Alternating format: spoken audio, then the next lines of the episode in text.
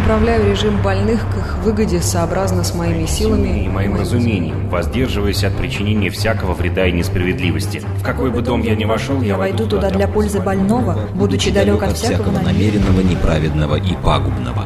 Я, я врач. врач.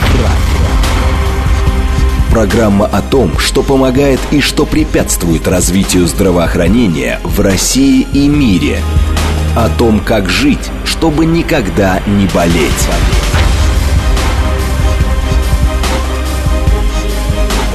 Врачи и пациенты. Программа предназначена для лиц старше 16 лет. Это программа «Врачи и пациенты» в студии Наталья Троицкая. Здравствуйте, друзья мои. О чем мы сегодня поговорим? Поговорим о том, как и зачем и вообще для чего исследовать свой внутренний мир. В первую очередь, это, конечно, профилактика разных грозных заболеваний, про которые мы неоднократно говорили, и говорим, говорим, говорим, но не только. И лечение тоже. О гастро, колоноскопии, эндоскопии всевозможно. Сегодня поговорим, поэтому подключайтесь, тем будет интересно. Спикер еще лучше. СМС-портал плюс семь девятьсот двадцать пять восемь восемь восемь восемь девяносто четыре восемь. Телеграмм для сообщений, говорит МСК Бот. Прямой эфир 8495-7373-94-8. Обязательно звоните. Телеграм-канал «Радио говорит Москва», YouTube-канал «Говорит Москва». Координаты сказано. Представляю гостя. Врач-эндоскопист СМ-клиника Михаил Олегович Матвеев. Напротив меня. Здравствуйте. Здравствуйте, Наталья. Михаил Здравствуйте, Олегович. уважаемые радиослушатели. Да. Ну что, начнем? Давайте. Какие виды эндоскопии в принципе бывают? Потому что мы что-то знаем, что-то слышали, что-то чего-то пугаемся и боимся, и не доходим. Угу. Зачем она это все потом, когда совсем уж совсем будет больно и страшно, побежим. А так ведь нет. Мы сегодня будем много о профилактике говорить однозначно, но и об каких-то экстренных случаях без этого никуда. Итак, Какая эндоскопия бывает? Хорошо, давайте а, попробуем тогда разделить эндоскопию на угу. несколько подгрупп, скажем. Есть эндоскопия экстренная, есть эндоскопия плановая, так. есть эндоскопия хирургическая, есть эндоскопия терапевтическая.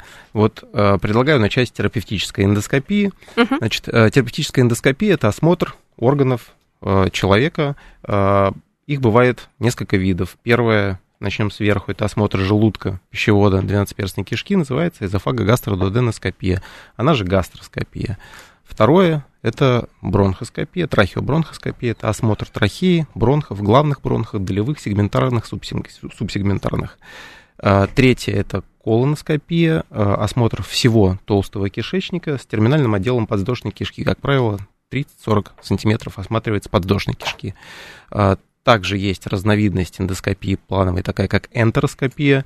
Это осмотр тонкого кишечника с помощью специального очень длинного эндоскопа. Процедура проводится под наркозом эндотрахеальным, она длительная, делают ее крайне редко и далеко не во всех центрах. Угу. И есть также видеокапсульная эндоскопия, это осмотр э, чаще тонкого кишечника с помощью специальной специального прибора, капсулу, видеокапсулу, которая естественным путем проходит через весь желудочно-кишечный тракт и делает снимки с определенной частотой. Там частота зависит от скорости Но это движения вот такая капсулы. вот модная достаточно процедура, скажем так. Она же не так давно появилась, вот эта видеокапсульная. И мне кажется, многие мечтают ее сделать, да, да, да. но на самом деле там же тоже, ну, плюсы и минусы есть. Вам да. же никто не удалит, например, что-нибудь, если что-то обнаружится. Да, и все равно верно. придется вам на обычную идти. Да, Наталья, вы очень подкованы. Я даже не знаю, что добавить, действительно.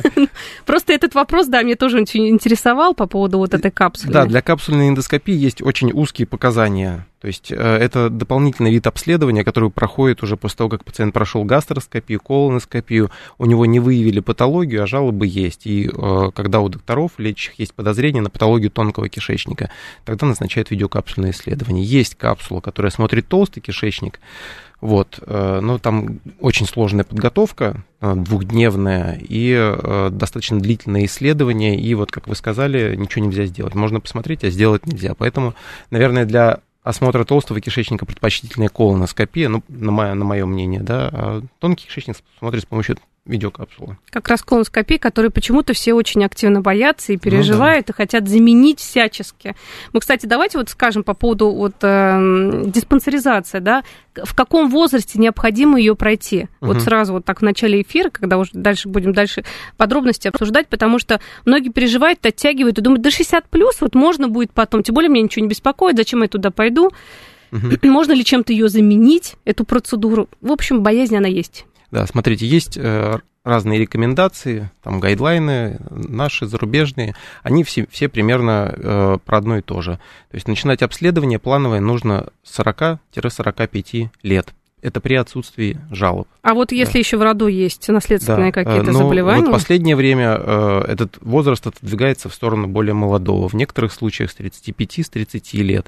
Э, тут есть наследственный фактор, семейный анамнез, э, предрасположенность, генетическая предрасположенность э, и плюс ну, какие-то определенные симптомы, которые наводят лечащего доктора на мысль о том, что надо бы сделать обследование. Какие симптомы? Давайте вот скажем, чтобы Давайте вот скажем. прям точно нужно понять, что вот это уже нужно. Не избежите вы. Да, симптоматика, да, симптоматика очень разнообразная. Э, это боли, разные локализации, э, боли в верхних, верхних отделах живота, боли в нижних отделах живота.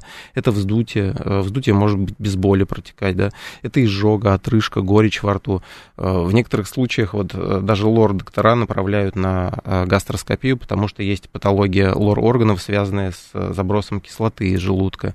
И я больше того скажу, вот читал исследование, есть доказанная связь заболеваний носослезного канала. Тут, оттуда просто получили пепсин, фермент, который есть в желудке, то есть так. оттуда да, забрасывался желудочный сок, и было заболевание акулическое, ой, акулическое, да-да-да, ничего. офтальмологическое. Вот да. это да.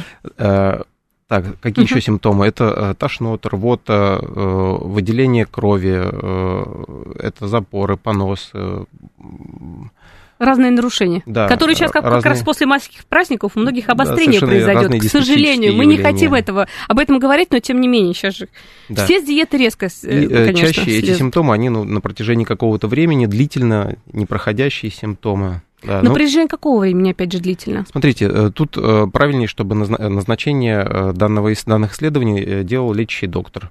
Терапевт, гастроэнтеролог, хирург, то есть доктор, который посмотрит пациента, оценит, соберет анамнез и скажет, слушайте, вот вам пора сделать. Угу. Да. А вот у меня такой вопрос, Михаил Олегович. Вот спрашивают, можно ли, например, заменить, во-первых, УЗИ, колоноскопию, либо кал на скрытую кровь. Вот этот анализ, многие же доктора говорят, что вот можете спокойно сдавать, если там все ок, угу. то на колоноскопии будет все ок. Так ли это или нет? Потому нет. можно что-то пропустить? Нет, к сожалению, не так. Можно пропустить, а можно заниматься гипердиагностикой. Как угу. в одну, так и в другую сторону.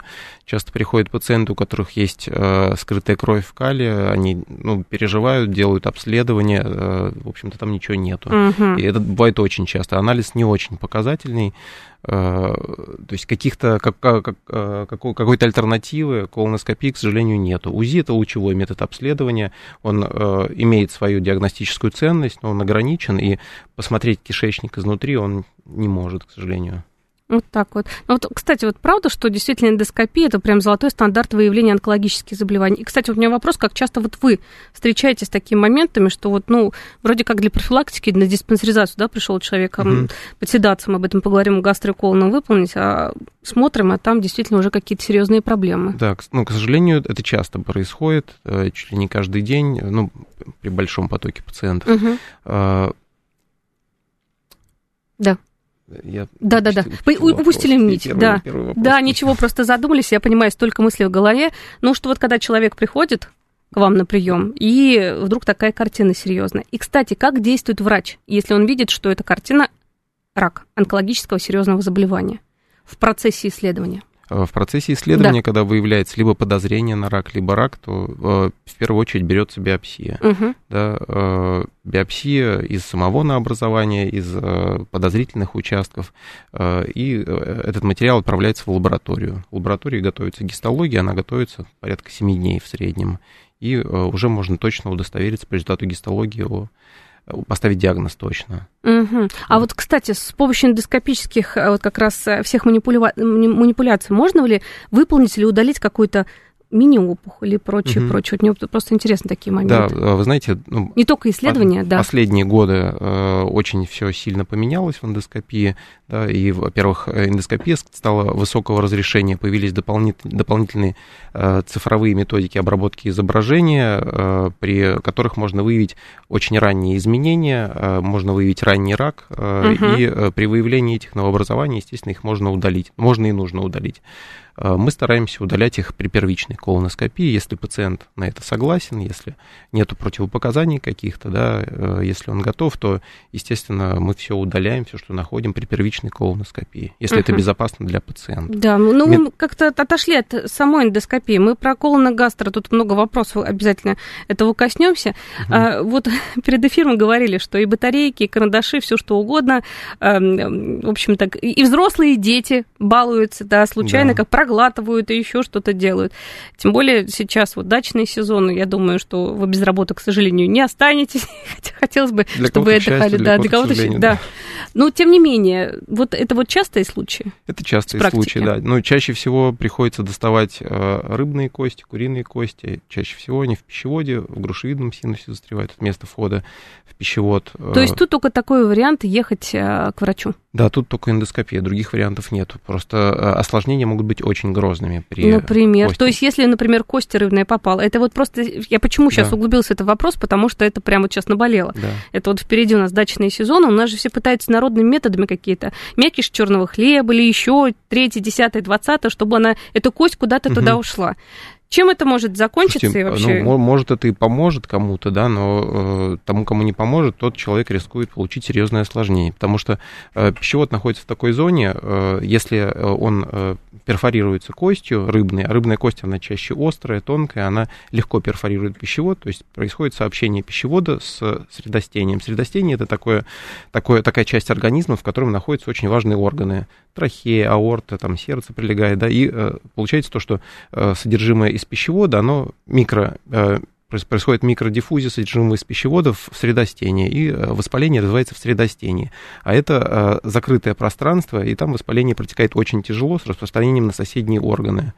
Э, в общем, это очень грозное осложнение, я на такие насмотрелся, там, работая в Первоградской, могу сказать то, что лучше, лучше срочно бежать. Mm, скажите, вот мы по поводу как раз вот этого, наверное, ближе к экстренной эндоскопии, это да, экстренная эндоскопия, да, вот конечно. Мы только про плановую тут говорили, а как, вот к, к экстренной эндоскопии что еще относится? Помимо инородных тел, это кровотечение из разных отделов желудочно-кишечного тракта. Чаще это эрозивно-язвенное кровотечение, либо синдром Мэлори Вейса, разрыв пищеводно-желудочного перехода, кровотечение из варикозно расширенных вен пищевода, э, да, при э, таких состояниях, в общем, угу. делают гастроскопию, промывают желудок, останавливают кровотечение специальными эндоскопическими методиками.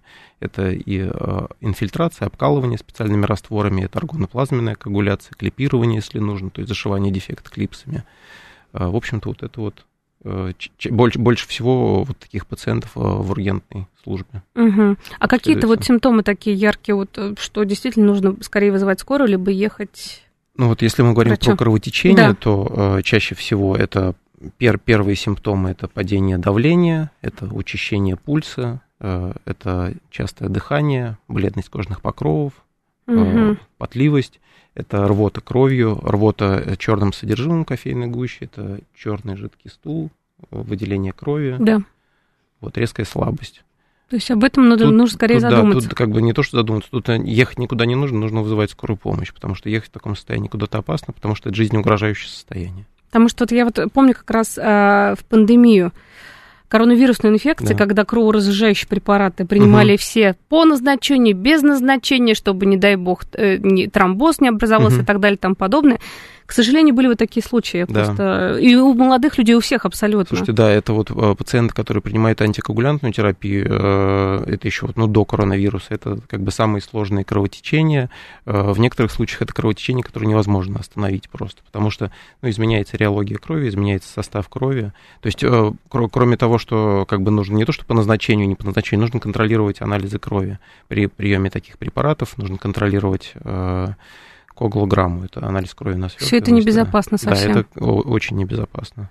Ох, тут надо быть очень аккуратным. Тут вопрос по поводу, опять же, УЗИ. Можно ли заменить э, УЗИ гастроскопию. Ну, ну, нет, конечно, нельзя. Понимаете, э, УЗИ это лучевой метод обследования. А сейчас какие-то уникальные же препараты УЗИ. Ну, вот все об этом говорят, что чуть ли не нулевой, на нулевой стадии можно что-то рак обнаружить нет, с помощью. Можно, конечно, обнаружить, да. но это все э, как бы работает с бронхематозными органами чаще, такими uh-huh. как печень. Это желчный пузырь, это э, почки, да, это вот ну какие-то пространства, это брюшная полость, это э, плевральная полость. Но э, желудок невозможно посмотреть стенку в желудка в каких-то вот в каких-то отдельных случаях.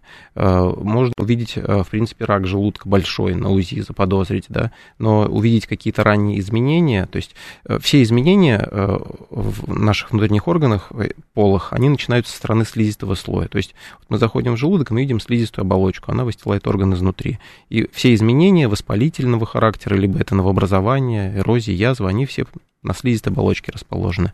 Слизистая оболочка очень тонкая. Оценить ее состояние при помощи лучевых методов обследования невозможно. Нет таких лучевых методов обследования, которые могут оценить состояние слизистой оболочки, а мы можем. Угу. Ну вот, вот вопрос от слушателя. Врач поставил по гастроскопии а, предрак угу. из-за хеликобактер пилори. А скажите, лечение помогает или это на время? Да, вы знаете, я тут могу только догадываться о том, э, что, Потому, что да, вот предрак... очень размытая, очень размытая формулировка. Угу. Да, предполагаю то, что э, это какой-то гастрит, да, хеликобактер ассоциированный, может быть, атрофический, может, может быть, это метапластическая форма гастрита, которая развивается вследствие длительно протекающего хеликобактер ассоциированного поверхностного гастрита, и это может приводить э, в ну, с, с, большим, с большей вероятностью к развитию рака желудка. Вот. Э, в некоторой литературе называют это предраковым состоянием, но нужно понимать, что это не предопределенность. То есть, если вам поставили такой диагноз, это не значит, что у вас будет рак желудка. Да? Э, если это действительно, вот если я угадал с этой да, ситуацией, да, да. то э, ну, пациенту нужно просто следить за своим желудком, соблюдать рекомендации врачей, периодически проходить гастроскопию. Я думаю, ну, в некоторых периодически, случаях... как часто? Вот при, после, например, После как же это лечение? Да, радикация. Я все забываю, как это называется лечение.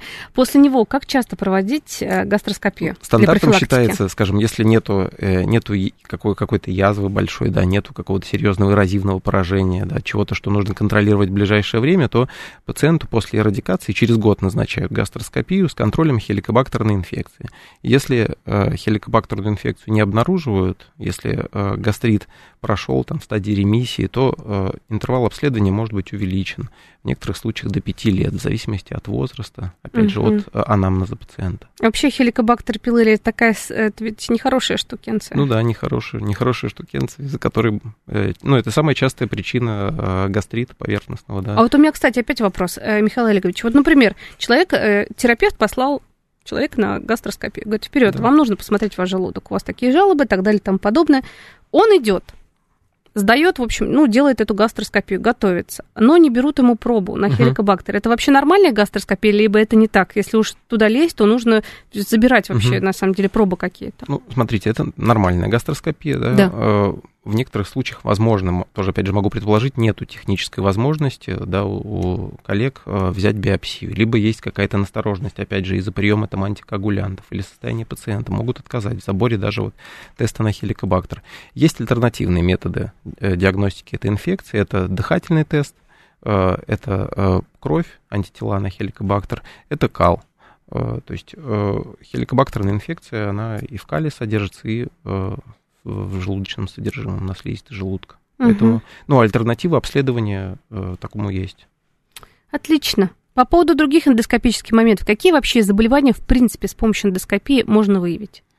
Э, так, ну, Любые? Ну, ну, в принципе, это люб, любое заболевание, которое начинается со стороны слизистой оболочки. Так uh-huh. вот, если говорить, это любые воспалительные заболевания, все новообразования, за, за исключением вот, ну, редких образований, они растут со стороны слизистого слоя, то есть их будет видно. Э, это особенности анатомические, да, такие как дивертикулы, э, удлинение сигмовидной кишки, сниженный тонус там, ободочной кишки, сигмовидной кишки, какие-то сужения рубцовые, структуры.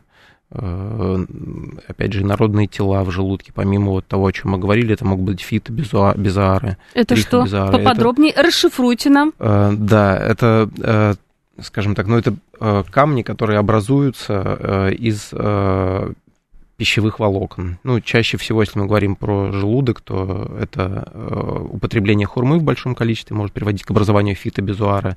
И э, также при попадении волос при определенных заболеваниях неврологического характера, да, да, пациенты э, имеют э, склонность там, ну, к поеданию волос своих, да, там. И это все не выводится через кишечник? Это не выводится, это все собирается в такие плотные очень комки, э, которые формируются, и потом они становятся такого размера, что они просто занимают весь желудок. И, в общем-то, пациент обращается с жалобой на то, что он не может есть там или пища не проходит, да. То есть ты такой себе часто да. такие пациенты Нет, встречаются? такие пациенты бывают редко, но угу. встречаются, мне кажется. Вот, но в основном... Ну, раза да. два в год такие пациенты А, бывают. ну хотя бы это редкий да. случай, значит, это замечательно. Главное, чтобы вообще все были здоровы и счастливы. Это Кстати, точно. давайте а, по поводу диагностики уже нашей гастроэколоноскопии, хочется поговорить о колоноскопии. Как подготовиться? Угу. А, все достаточно просто. Да? А, для того, чтобы подготовиться к гастроскопии, нужно просто не есть. И не пить не пить 4 часа. И не курить. Лучше вообще никогда не курить, но, конечно... Да, лучше ну, не курить. Но в целом э, перед гастроскопией можно курить, мы не, запрещаем пациентам. Да что же такое? Это даже нельзя вот заставить людей всех бросить курить. Тут врачи разрешают, кто-то алкоголь 50 грамм в сутки разрешает из кардиологов у нас в эфире, да. Да, вот так, как правило, это голодание 12 часов и отсутствие э, жидкости 4 часа. Вот. Э, подготовка к колоноскопии, она чуть сложнее, да, там нужно накануне ну, во-первых, в течение трех дней нужно соблюдать диету, так называемую бесшлаковую, э, и э, накануне процедуры, э, в зависимости от времени записи на колоноскопию, то есть, скажем, если мы говорим про утреннее время, то пациент принимает раствор для очистки кишечника, в зависимости от препарата это могут быть разные объемы, но в среднем это от 2 до 4 литров раствора пьется. Э, прием этой жидкости... противные, все эту жидкость, говорят, Да, прием этой жидкости растянут да. во времени, э, минимум, то есть минимум это 2 часа нужно пить, и, в общем-то, происходит очищение кишечника, и пациент утром приезжает уже с, очи... с очищенным кишечником. В некоторых случаях прием раствора разделяют на две порции, когда половина пьется вечером, половина утром. Пациент приезжает ближе там, к полудню. Э, и также можно выпить весь раствор утром и приехать после обеда.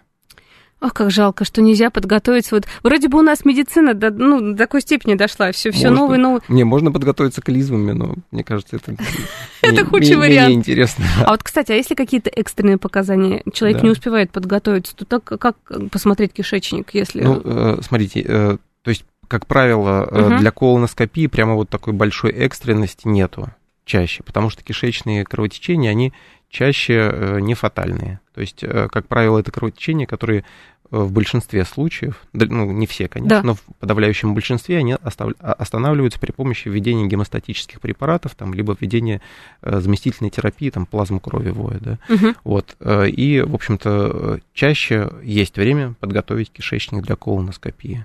То есть, ну, в принципе, в таком случае там клизмами готовят, насколько это возможно, готовят клизмами, а там уже ситуация. А противопоказания гастроколоноскопии есть? Есть противопоказания. Э, чаще это ну, тяжелое общее соматическое состояние, то есть э, либо какая-то острая фаза сердечно-легочных заболеваний, инфаркт миокарда, э, инсульт, тяжелая легочная недостаточность, когда пациент там, серьезная одышка, он не может дышать, у него сатурация низкая, естественно. Гастроскопию в таком состоянии делать нельзя только по витальным показаниям. Угу. А вот. А что в таком случае можно заменить вот, вот эти исследования? Э, Чем? Ну, не, в таком случае нужно э, тут... Э, основное заболевание В таком случае а нужно лечить основное заболевание, либо вот, э, ну, произвести какую-то, скажем... Э, э подготовку серьезную. Подготовку, да? да, подготовку в отделении реанимации и уже, и уже делать это исследование в отделении реанимации под наблюдением врачей, в некоторых случаях под интубационным наркозом, когда за пациента дышит аппарат ИВЛ. Ого-го. Михаил Олегович, я вот помню, какие раньше были гастроскопии.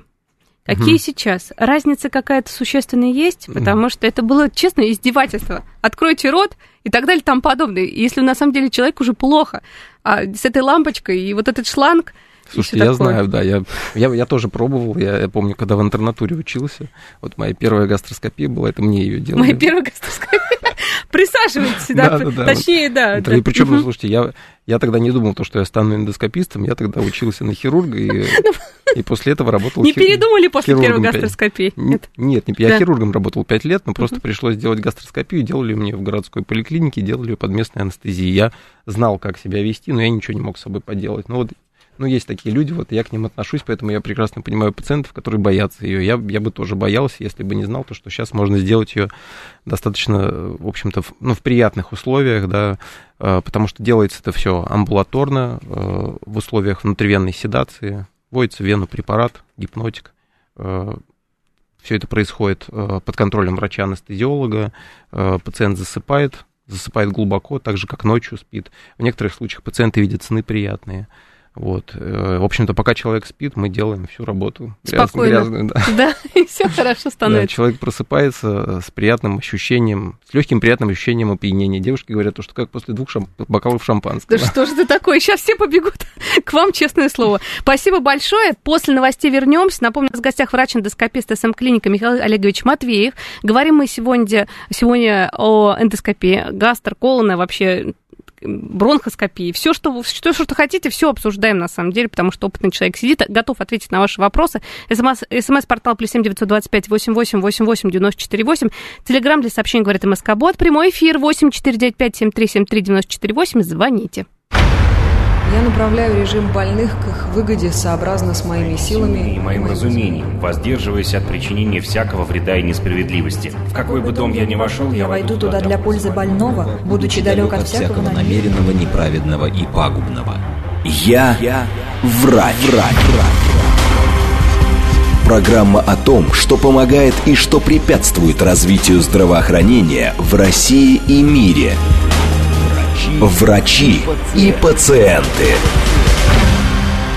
Друзья мои, продолжаем говорить о гастроколона, бронхо, трахеос, какие скопии есть, эндоскопии. В общем, про эндоскопию со всех сторон мы говорим, как свой внутренний мир изучить, знать наизусть, в каком возрасте посещать. Сейчас еще раз напомню, врач-эндоскопист СМ-клиника Михаил Олегович Матвеев у нас в гостях. Замечательный человек, очень много чего интересного рассказывает. Мы уже поняли, что делать? 40 плюс надо идти и делать гастроколон. Даже если ничего не беспокоит, нигде ничего не болит, отрыжки нет, вздутия живота нет, хотя, мне кажется, вообще такого не существует. Люди с такими проблемами, честно говоря. Вот, но самолечением не занимаюсь, потому что главное все-таки обследоваться, знать, что, где, почему, а потом не говорить, ой, а я-то думала, все у меня хорошо, чего ж я там пошел, вот лучше я УЗИ сделаю. Не надо, не покажет УЗИ какие-то серьезные вещи. Звоните сюда, пишите, спрашивайте. Вопрос сейчас буду зачитывать. СМС-портал плюс семь девятьсот двадцать пять восемь восемь восемь восемь девяносто четыре восемь. Телеграмм для сообщений говорит МСК Бот. Прямой эфир восемь четыре девять пять семь три семь три девяносто четыре восемь. Знаете, вот какой к вам вопрос? Вообще, когда вы проходили процедуры гастр, колоноскопии, может быть, э, бронхоскопию делали по показаниям без? Кстати, вот мне тоже интересно, как она делается, потому что мне делали один раз бронхоскопию угу. без наркоза. И мне тогда врач сказал, один знакомый, говорит, Наташа, ты, ты что, выдержала без наркоза, без седации, без даже без, это, без безбаливания? Я говорю, да, вроде бы ничего, и было угу. тяжело, но я терпеливый человек. И говорит, да, молодец. Ну вот я бы хотела узнать по поводу, как вы к этому относитесь, вот все-таки лучше подседаться все эти процедуры проводить, либо нет. И вот у меня, кстати, к вам вопрос, Михаил Олегович. Да. Все-таки гастроколона сделать сразу во сне и забыть эту тему. Либо, да можно и потерпеть, чего уж там лишний раз, э, как бы... Или давайте вот на этот вопрос ответить после нашего звонка, точнее, нашего слушателя дорогого, который у нас в эфире. Здравствуйте. Здравствуйте. Здравствуйте. Я проходил это все, потому что у меня когда-то началось от внутреннего кровотечения. Вот сейчас я прекрасно это услышал, что это не опасно, но да. оно у меня, оказывается, было 4 дня. И Ух. так медленно, знаете, когда ходишь в туалет, я хочу сказать тем, кто думает. Угу. Иногда кал идет черного цвета, черного. Я думал, ну, может быть, булки с маком поел, может, еще да. что-то поел. Борщ, а это, да. оказывается, свернувшаяся кровь. Если кровь алая, то это специалист знает, ну, там, геморрой. И вот через четыре дня я собираюсь на работу. Она у меня так медленно шла. Я же не знал, что кровь. Я стою, я падаю. Поехал Ух. я в наш госпиталь на Октябрьском поле. Мне смерили гемоглобин, опа, говорит, а у тебя 2 литра крови ушло, если не два с половиной. Меня, естественно, туда. Кстати, по поводу обезболивания при колоноскопии, гастроскопии, да. я не помню, по-моему, колоноскопия, это ужасно. И вы знаете, угу. наверное, хорошо, что мне делали без наркоза, потому что специалист знает, что есть места, которые не проходят зонд. Если бы я боли не чувствовал, если бы я не заорал, они бы стали пихать туда дальше, не дай бог порвали. И они, как сказали, скорее всего, из этого места у тебя сочилось. Но именно то, что я слушал, э, чувствовал боль, может быть, это меня спасло, потому что, ну, процедура, конечно, не дай бог каждому, не дай бог каждому. Кстати, угу. у многих у нас гастриты, врачи знают, что это более 50% Поэтому пользуйтесь, не буду... Да что же не сказать. Да. Если у вас есть гастрит, потому что язву у меня лечили, я был очень рад. Она лечится где-то недели за три, всего-навсего двумя-тремя таблетками. Амезом и, если хеликобактери, вот этим. А потом, если вы знаете, что у вас изжог, где-то через час после еды чувствуете, начинается. Съешьте гастальчик или еще что-то.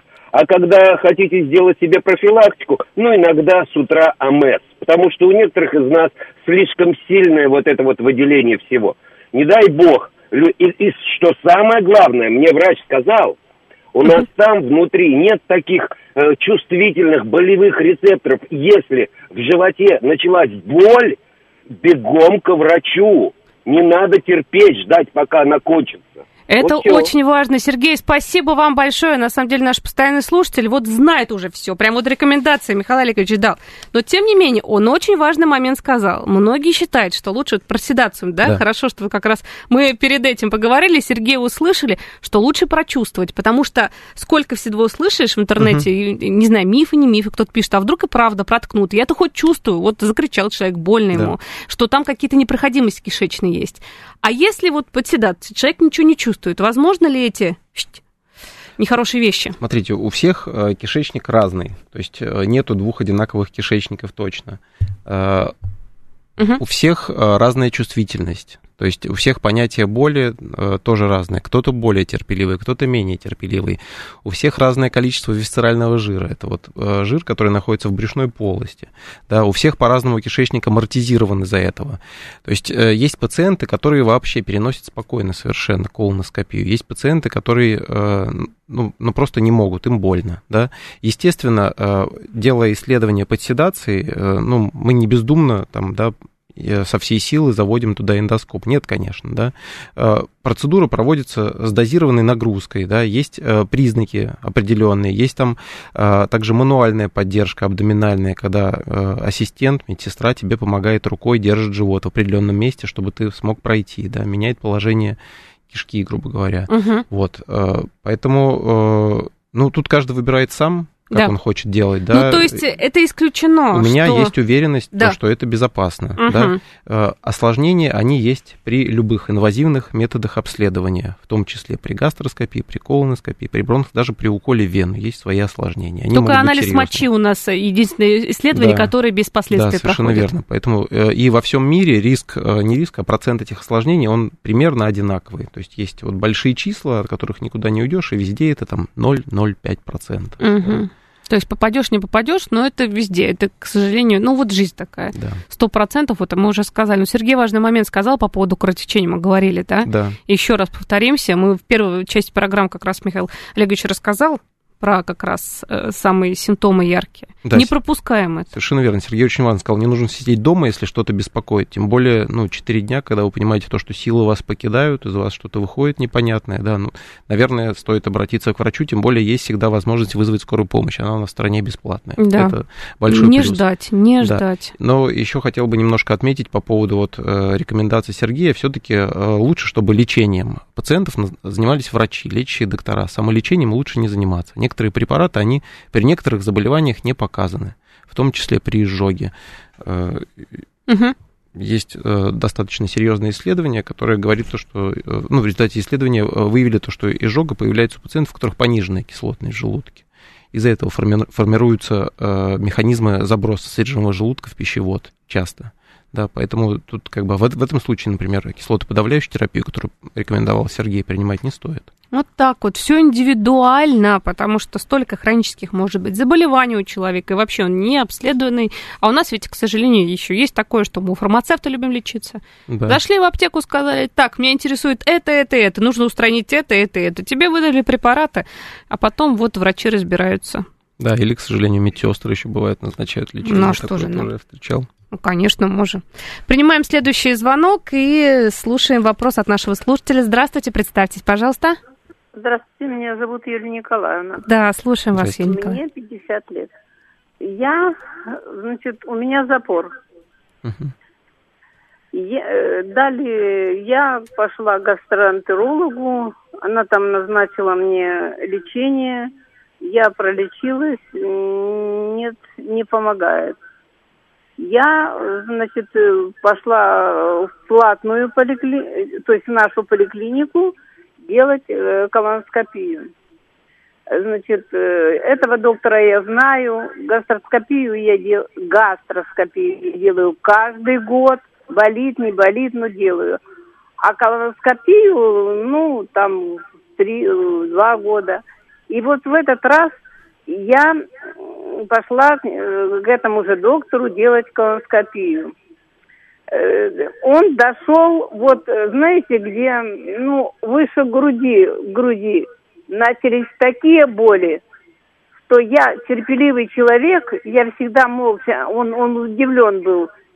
И, значит, говорит, ну, я говорю, Николай Иванович, я кричу, кричала я. Они вы, вы, ну, пошли назад, э, значит, вы, вы, вынули колоноскоп, и он сказал, что э, нужно сделать рентген дальше. Угу. Потому что, ну, узнать вот эта часть, э, что там, что там может быть.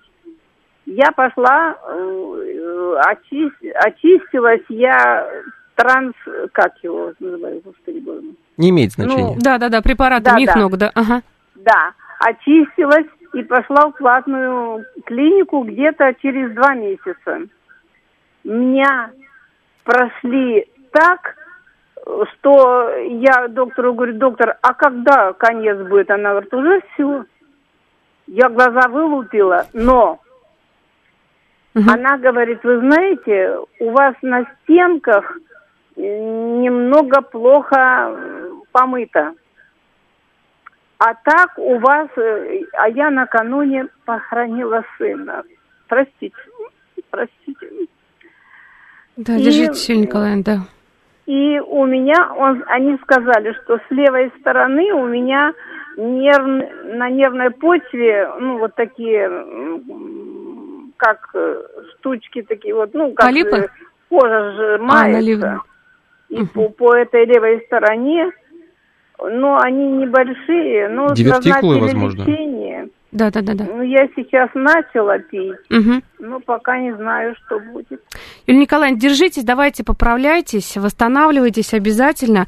Ну, мы вот как раз вот сейчас говорили по поводу колонной гастроскопии. Угу. Вот человек в госполиклинике сделал, я не знаю, как это почему-то там не пошло, может быть, просто не сильно готов был, либо неправильно как. А, кстати, вот от э, диаметра шланга вопрос. При эндо и ой, гастро и колоноскопия, это есть разница, потому что есть какие-то тонкие шланги, говорят, детские, вот все, вы, вы прекрасно сейчас все выдержите.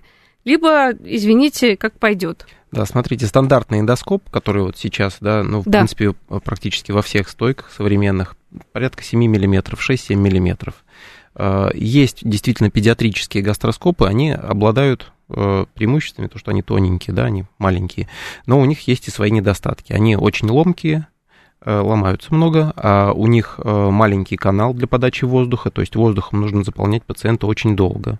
В каких-то версиях меньше угол обзора. То есть, ну, для диагностики у, у взрослого человека он не очень подходит. Все-таки uh-huh. это эндоскоп, который рассчитан на ребенка.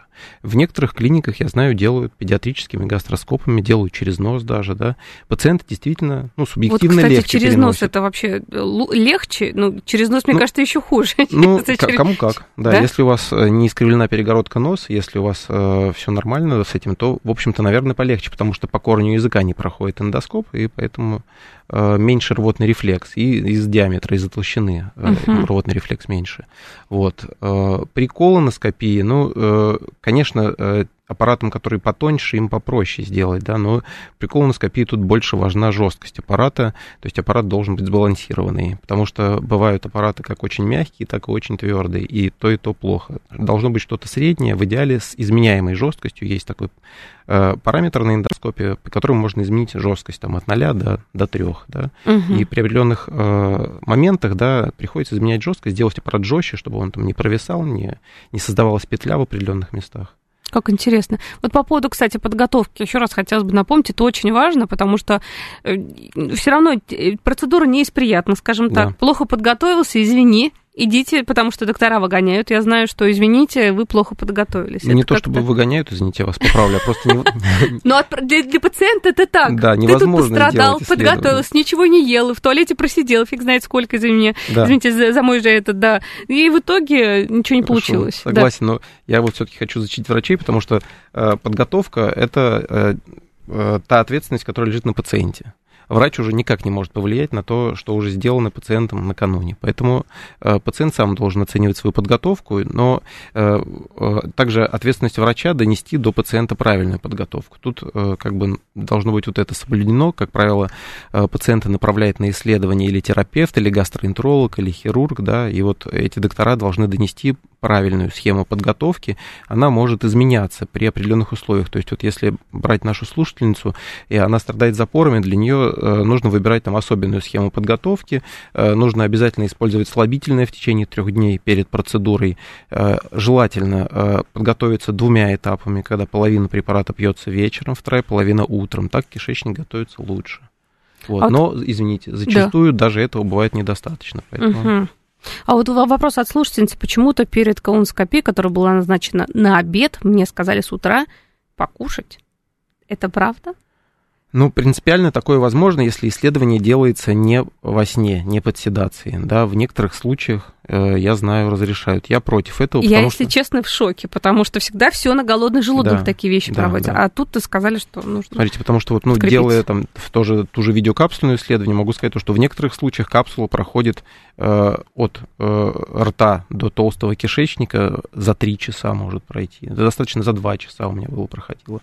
То есть, ну, соответственно, у этого, у этого человека и еда может пройти за это же время. Вот, поэтому, наверное, я бы все-таки не рекомендовал есть перед исследованием, тем более, ну а если, если вы делаете исследование во сне, то э, это противопоказание для анестезии, угу. потому что анестезиолог должен быть уверен, что желудок у вас пустой. Вот, а да. это вот мы уже обсудили. Кто-то за, кто-то против. Я считаю, что это великое изобретение, потому угу. что некоторые вещи прочувствовать э, совсем как-то не хочется. А тут Согласен. расслабился, Я просыпаешься, и все хорошо. поэтому знаю. Вот. А, кстати, вот по поводу полипов. Вот мы не коснулись этого вопроса. Э, только перед эфиром обсуждали. Да. Вот если находят полипы в кишечнике, это же, ну, важный момент, потому что даже зная японское исследование, мы как-то говорили про колоректальный рак с онкологом да. в эфире, что там удаляют полипы в любом состоянии, маленькие, большие, чего, и это профилактика колоректального рака номер один. Совершенно верно. У нас такое как бы не практикуется. У нас, если полип большой, тогда его, допустим, удалят. За угу. всеми остальными маленькими, 0,5, 0,7, то тут да вообще до, до 1 сантиметра просто наблюдаем.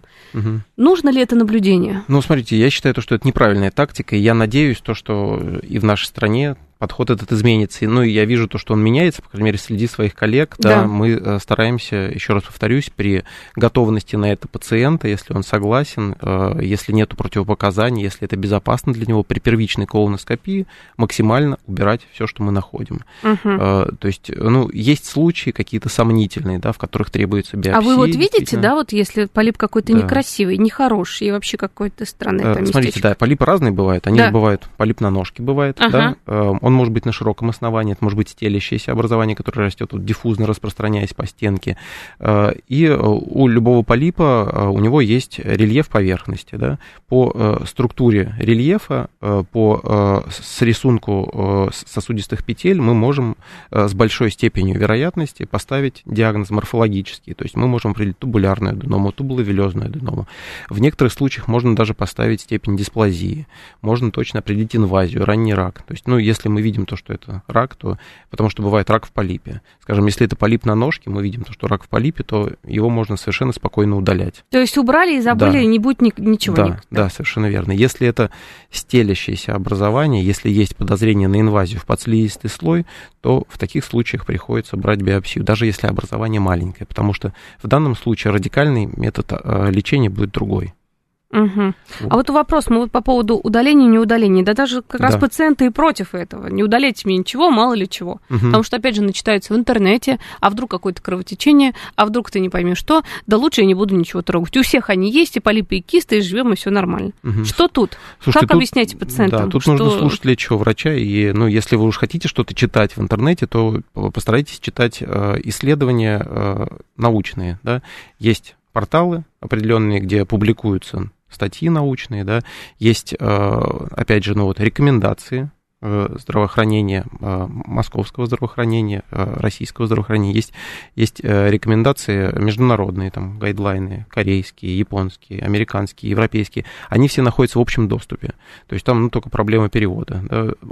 Проблем перевода нет, переводчик есть, пожалуйста. Да, тем более. Сюда. Написано все очень доступно, как бы без какой-то серьезной терминологии, по полочкам все расписано. Пожалуйста, есть полипы, нужно удалять. Потому что в большинстве случаев этот тубулярная аденома, тубуловелезная аденома, если мы говорим про, про кишечник, да, это образования, которые э, с той или иной степенью перерождаются в рак. Там, если это ну, тубулярная аденома, там э, риск перерождения небольшой, он порядка 6%. Если это э, тубуловелезная аденома, там риск э, перерождения большой, до 40%. Угу. Все очень серьезно, поэтому нужно на все обращать внимание. Принимаем следующий звонок.